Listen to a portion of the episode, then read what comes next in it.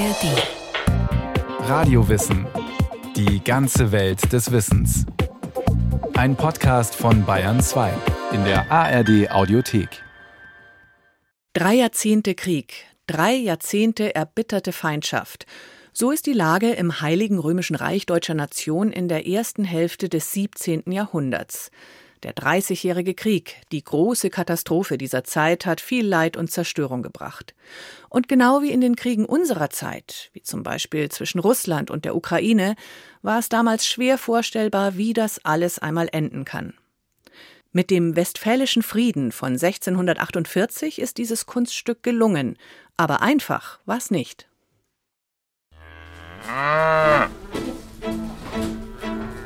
Da sitzt er nun, der feine, adelige und gebildete Italiener. Irgendwo im Nirgendwo auf der Reise durch ein vom Krieg zerstörtes Deutschland macht Fabio Chigi, der Gesandte des Papstes, eine Mittagspause, die ihm so gar nicht behagt. In einer rauchigen Hütte am Wege hielten wir Einkehr. Neben dem Ochsen saßen wir dort. Und das Mahl war abscheulich, denn es gab nur schimmliges Brot, in Scheiben geschnitten, Pompernickel heißt dieses Brot beim Volk in Westfalen. Eine fast menschenunwürdige Kost. In seinem späteren Leben wird es dieser Mann noch als Alexander VII. zum Papst bringen. Zuvor steht aber eine Aufgabe an, die nicht minder spektakulär ist. Im Jahr 1643, nach fast drei Jahrzehnten Krieg in Deutschland, entsendet der Heilige Stuhl ihn in die Stadt Münster. Er soll zwischen 156 teils tief verfeindeten Parteien vermitteln. Auf dem Westfälischen Friedenskongress. Im Prinzip ist das ein Mammutkongress gewesen, wie es in der europäischen Geschichte so vorher noch nie dagewesen ist. Sagt Michael Rohrschneider, der sich seit vielen Jahren als Historiker und Friedensforscher mit dem Westfälischen Frieden befasst. Ich bin Lehrstuhlinhaber für die Geschichte der frühen Neuzeit und rheinische Landesgeschichte an der Universität Bonn. Und hier bin ich heute in meiner Funktion als Leiter des Zentrums für historische Friedensforschung der Universität Bonn. Der deutschsprachige Raum war über Jahrzehnte das Schlachtfeld Europas. Was als Glaubenskrieg Katholiken gegen Protestanten begann, ist längst zu einem kaum mehr zu durchblickenden Konflikt, nicht nur um die Macht im Heiligen Römischen Reich deutscher Nation, sondern auch um die Vorherrschaft in Europa geworden. Söldnerheere ziehen Spuren der Verwüstung durchs Land, ohne dass eine militärische Entscheidung näher rückt. Die Zahl der Opfer geht in die Millionen. Ein bisher ungekanntes Ausmaß des Schreckens. Frankreich, Spanien, Schweden, Österreich und viele mehr mischen mit auch Bayern. Was aber das arme Bayernland belangt, würden es euer Lieben nicht mehr kennen und ohne Mitleid ansehen können. So Bayerns Herrscher Kurfürst Maximilian I. an seinen Bruder. Die Wahrheit aber ist, auch er hatte diesen Krieg mitgeführt. Auch er hat seinen Anteil daran. Als einer der wenigen in Europa saß er über die gesamte Dauer auf dem Thron. Maximilian hat, wie die anderen Fürsten auch, starke Interessen, die er entschlossen verfolgt. Das hat den Krieg immer wieder verlängert und macht die Verhandlungen nicht leichter. Wie also diesen Knoten der Feindschaft lösen?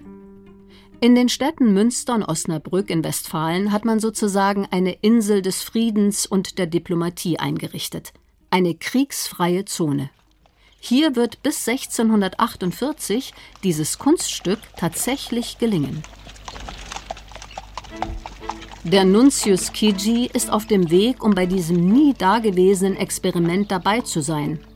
Auch wenn er Westfalen über die gesamte Zeit als ebenso grässlich empfinden wird wie sein Mittagessen neben dem Ochsen.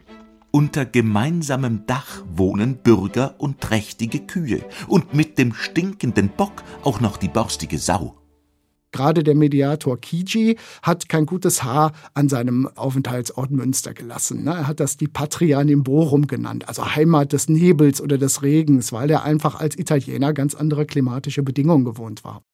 Die kleinen Städte Münster und Osnabrück haben keine Erfahrung im Ausrichten internationaler Konferenzen oder großer Prachtentfaltung. Aber sie geben sich Mühe, ihrer neuen Rolle als diplomatisches Zentrum Europas gerecht zu werden. Den Empfang in Münster fand Kitschi immerhin akzeptabel.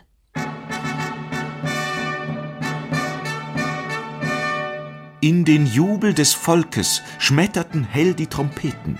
So gewaltig ist nun Münster nach furchtbaren Kriegen deine Sehnsucht nach Frieden.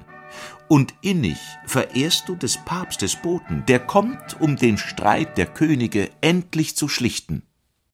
Doch genau bei solchen Empfängen, das wird er schnell lernen müssen, gehen die Probleme schon los. Bis zu 109 Gesandtschaften sind in Westfalen mit unzähligen Mitgliedern. Rund 600 Personen schickt allein Frankreich, 165 Schweden, 112 Spanien, dazu noch die vielen Vertreter des Kaisers und der Reichsstände. Und diese Gesandten streiten ständig darum, wer hier welchen Rang einnimmt, wer zum Beispiel wo am Tisch zu sitzen hat. Als Nuntius Kici zu Beginn eine festliche Prozession abhalten will, um göttlichen Beistand für den Frieden zu erbitten, weigern sich die Spanier mitzugehen weil die Franzosen womöglich näher am Allerheiligsten laufen könnten. Der päpstliche Nuntius Fabio Chigi, der als Friedensvermittler agierte, war irgendwann so genervt davon, dass er sagte, von mir aus nenne ich hier jeden Diplomaten oder spreche ich jeden mit Exzellenz oder Majestät an, wenn wir am Ende nur zu einem Friedensschluss gelangen. Aber es ist nun mal schwierig. Der Kaiser ist traditionell das Oberhaupt der Christenheit. Und dann fängt der Streit an. Wer, wenn wir uns jetzt so eine fiktive europäische Tabelle vorstellen, wer sitzt auf Platz zwei? Ja, ist das Frankreich oder ist das Spanien? Das führt kurioserweise aus unserer heutigen Sicht dazu, dass die französischen und spanischen Delegationen zu keinem Zeitpunkt der Verhandlungen in Münster, und die haben jahrelang verhandelt, einmal gemeinsam am Verhandlungstisch offiziell sitzen. Ja, also das funktioniert dann tatsächlich nur über Mediatoren, die sozusagen zwischen den Verhandlungsparteien die Briefe und die Schreiben hin und her tragen. Ja, also ganz, ganz interessante Konstellation. Eine Konstellation, die kreative Ideen und Lösungen geradezu erzwingt. Nicht von ungefähr gibt es mit dem katholischen Münster und dem protestantischen Osnabrück zwei Verhandlungsorte, um jeweils Rücksicht auf religiöse Befindlichkeiten zu nehmen. Auch dass man über Mediatoren, Vermittler spricht, ist neu und richtungsweisend.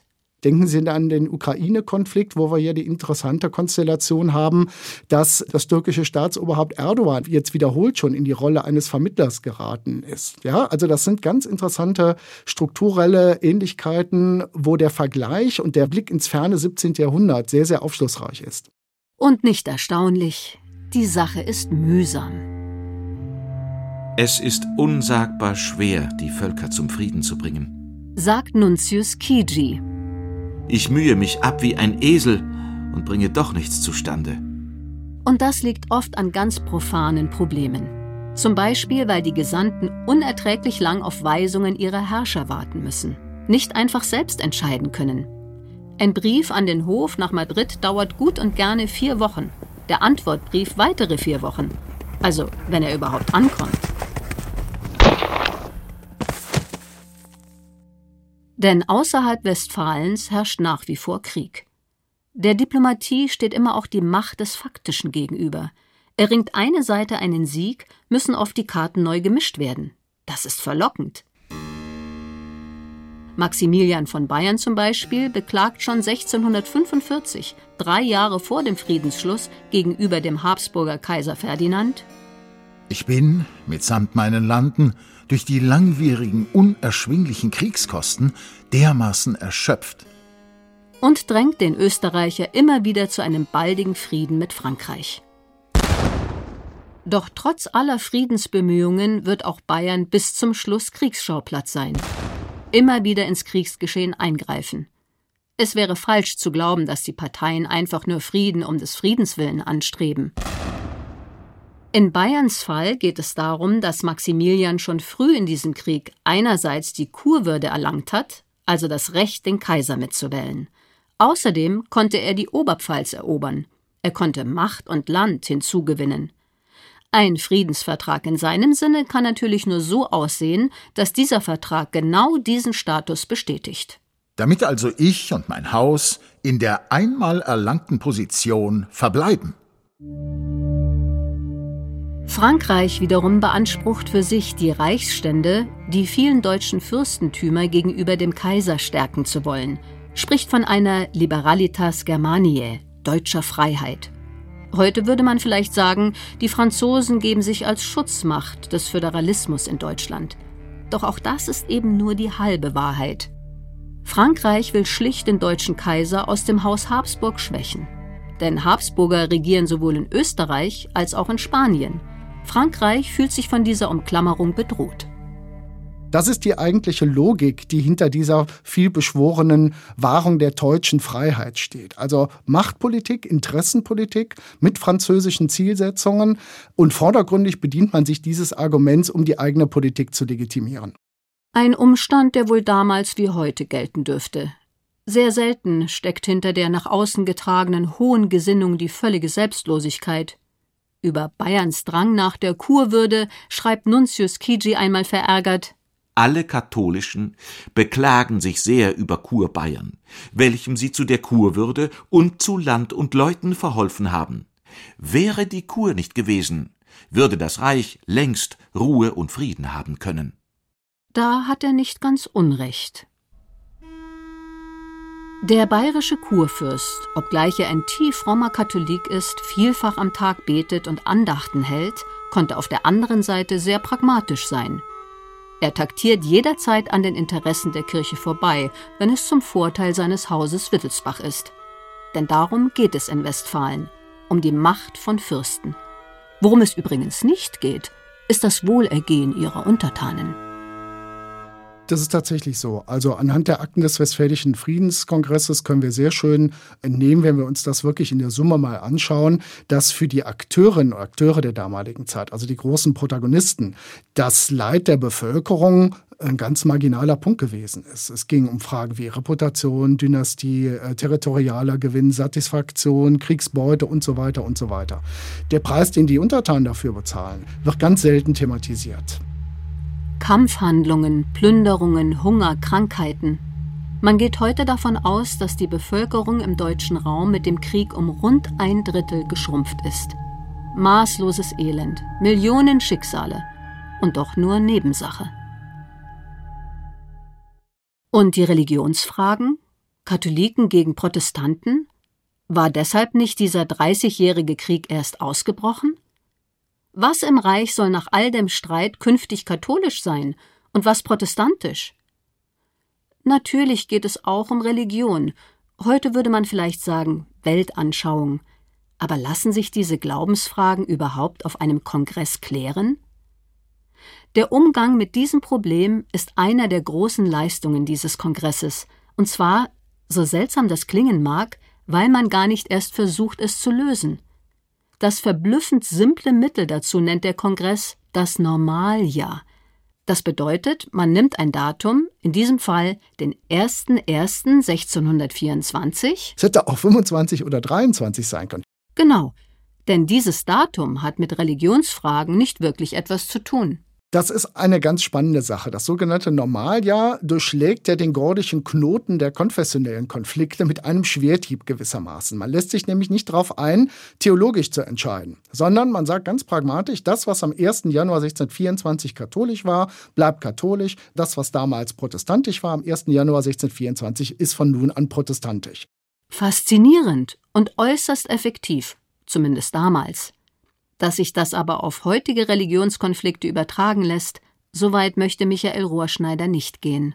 Also dieses Normaljahrsprinzip beispielsweise auf die religiösen Konflikte in Syrien übertragen zu wollen, würde zu nichts führen. Also da stößt man tatsächlich so an den Punkt, wo man sagen muss, das können wir aus dem Westfälischen Frieden und dem Dreißigjährigen Krieg nicht applizieren, um gegenwärtig Frieden zu stiften. Was man vielleicht aber trotzdem aus dem Normaljahr ziehen kann, ist die Idee, dass man so religiöse Konflikte, die man dann nicht lösen kann, weil sie schon seit Jahrhunderten oder Jahrtausenden eigentlich virulent sind, dass man die auf andere Ebenen verlagert. Ne? Eben nicht auf eine theologische, religiöse Ebene, sondern eher versucht, über politische Kompromisse hier Erfolge zu erzielen in den Verhandlungen. Die Welt ist komplex.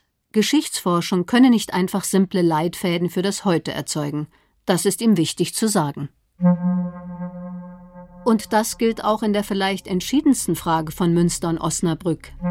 Wie soll man nach drei Jahrzehnten Kampf, nach all der Grausamkeit Frieden finden? Muss nicht die Frage geklärt werden, wer der Schuldige an dem Desaster ist? Die Antwort von 1648 dazu ist verblüffend einfach. Nein, muss sie nicht. Es gibt schlicht keine Schuldigen, es gibt keine Schuld. Alles ist vergeben und vergessen. Kein Herrscher wird vom Thron gestoßen, kein ehemaliger Feind entmachtet. Jeder bewahrt mehr oder weniger sein Gesicht. Das ist in der Tat für die Zeitgenossen ungeheuer wichtig gewesen. Äh, Reputation, Ehre im Französischen, Gloire, wie man es auch immer bezeichnen mag, ist einer der ganz massiven Gründe dafür, je nachdem auch Friedensvereinbarungen wieder zu kippen. Also die Wahrung der Reputation geht hier über alles. Insofern ist es tatsächlich von den Zeitgenossen sehr, sehr klug gewesen, dass man anders als etwa im 20. Jahrhundert nach dem Ersten Weltkrieg eben keinen Kriegsschuldigen benannt hat. Ja, das führte dazu, dass niemand gedemütigt wurde. Jeder, was er dem anderen auch angetan haben mag, kann weiter Teil des europäischen Mächtekonzerts bleiben. Doch was kann das auf das Heute übertragen heißen? Ist das nach vorne blicken um jeden Preis die Voraussetzung für den Frieden? Professor Rohrschneider. Also was das Amnestieprinzip angeht, zähle ich zu denjenigen, die das heute eigentlich ausschließen, weil wir würden damit unsere eigenen Ideale eigentlich verraten. Ne? Also wir möchten eigentlich keinen Friedensschluss am Ende unterschreiben. Das ist so meine Überzeugung, wo wir alle das Gefühl haben, die Kriegsverbrechen bleiben ungesühnt. Das ist meine Position. Ich weiß, es gibt andere Positionen, die stärker darüber sagen, ja, wir müssen aber darüber nachdenken. Das ist das eine, also der rechtliche Aspekt, Straffreiheit oder nicht. Das andere, Reputationswahrung, darüber kann man diskutieren. Ne? Also, dass man dem Gegenüber eine Möglichkeit anbietet, in irgendeiner Form das Gesicht zu wahren.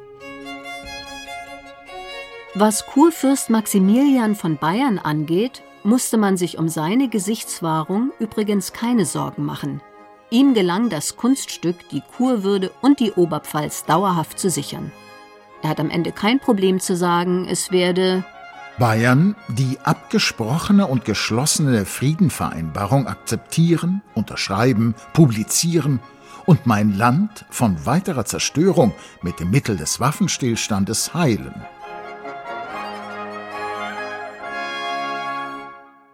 Ganz klar. Also wenn Sie so eine Top 3 von Kriegsgewinnern über den 30-jährigen Krieg ausmachen würden, würden Sie mit Sicherheit Bayern unter diese Top 3 zählen. Am 24. Oktober 1648 ist es endlich soweit. Nach über drei Jahren Verhandlungen werden die Verträge in Münster unterzeichnet, wobei sich auch das als kompliziertes Verfahren erweist. Erst sollen die Vertreter des Kaisers und der Großmächte unterzeichnen, dann erst die Reichsstände. Das Ganze verzögert sich um einige Stunden, weil die Kaiserlichen in letzter Sekunde noch einen Streit um einige Detailfragen vom Zaun brechen. Es bleibt also spannend bis zum Schluss. Und doch, endlich ist Frieden im Reich.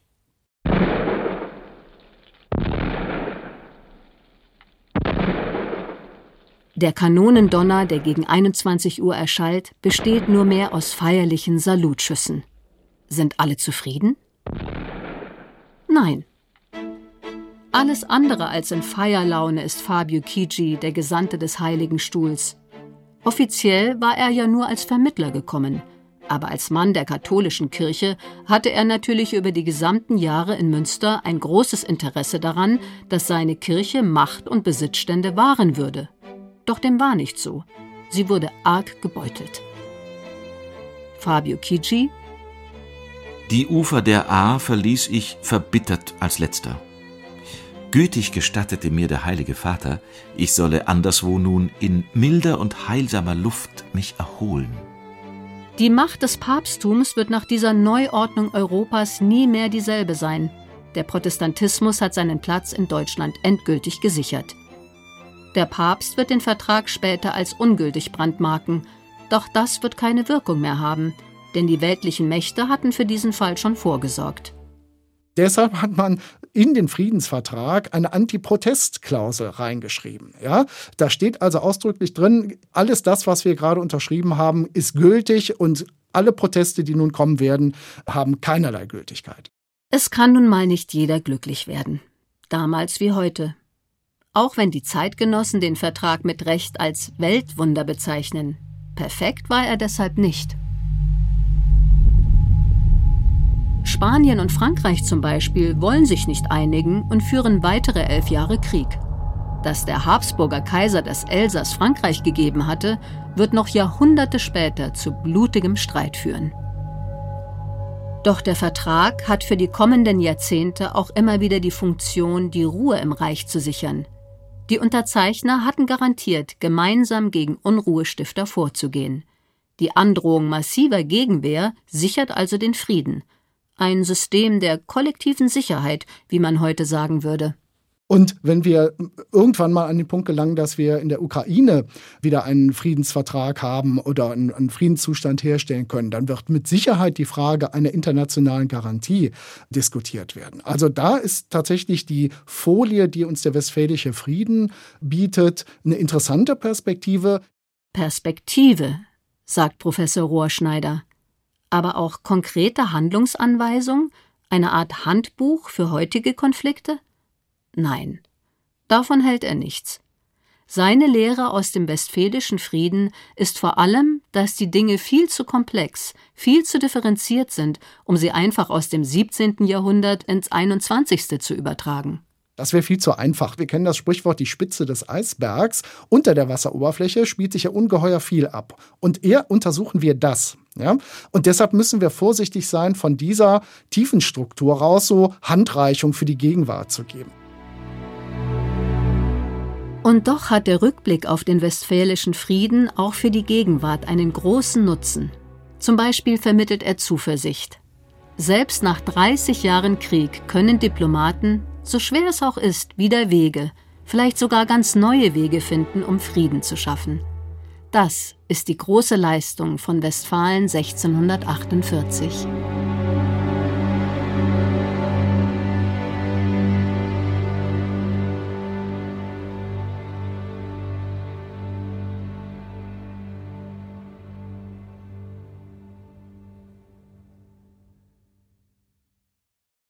Ein Friedensschluss nach 30 Jahren Krieg mit über 150 verfeindeten Parteien.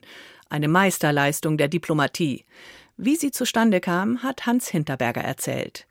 Über Diplomatie gibt's natürlich noch viel mehr zu sagen. Zum Beispiel in der Radiowissen-Folge nur raus mit der Sprache, Diplomatie und Politik. Zu finden in unserem Podcast Alles Geschichte, History von Radio Wissen. Und den wiederum finden Sie in der ARD Audiothek und überall, wo es Podcasts gibt. Den Link dazu und noch Literaturtipps zum Westfälischen Frieden finden Sie in den Shownotes. Wie wir ticken. Wie wir ticken. Wie wir ticken. Euer Psychologie-Podcast. Große Gefühle und kleine Abenteuer, Liebe und die Kunst, sich zu streiten – wie kann Versöhnung gelingen? Was macht Frauenfreundschaften aus? Was hilft gegen das ewige Aufschieben? Solche Fragen beantwortet der neue Psychologie-Podcast der beiden Podcast-Champions Radio Wissen und SWR2 Wissen. Lebensnah und wissenschaftlich fundiert nimmt euch unser Podcast Wie wir ticken mit in die Welt der Psychologie. Wir fragen, wie Gefühle, Gedanken und Verhaltensweisen entstehen und warum. Wir reden über Sehnsüchte und Süchte, wir klären auf über psychische Erkrankungen, gehen zurück in die Kindheit und wir sagen, wie ihr euch und andere besser verstehen könnt. Wie wir ticken. Euer Psychologie-Podcast von Radiowissen und SWR2 Wissen. Alle Folgen findet ihr in der ARD Audiothek.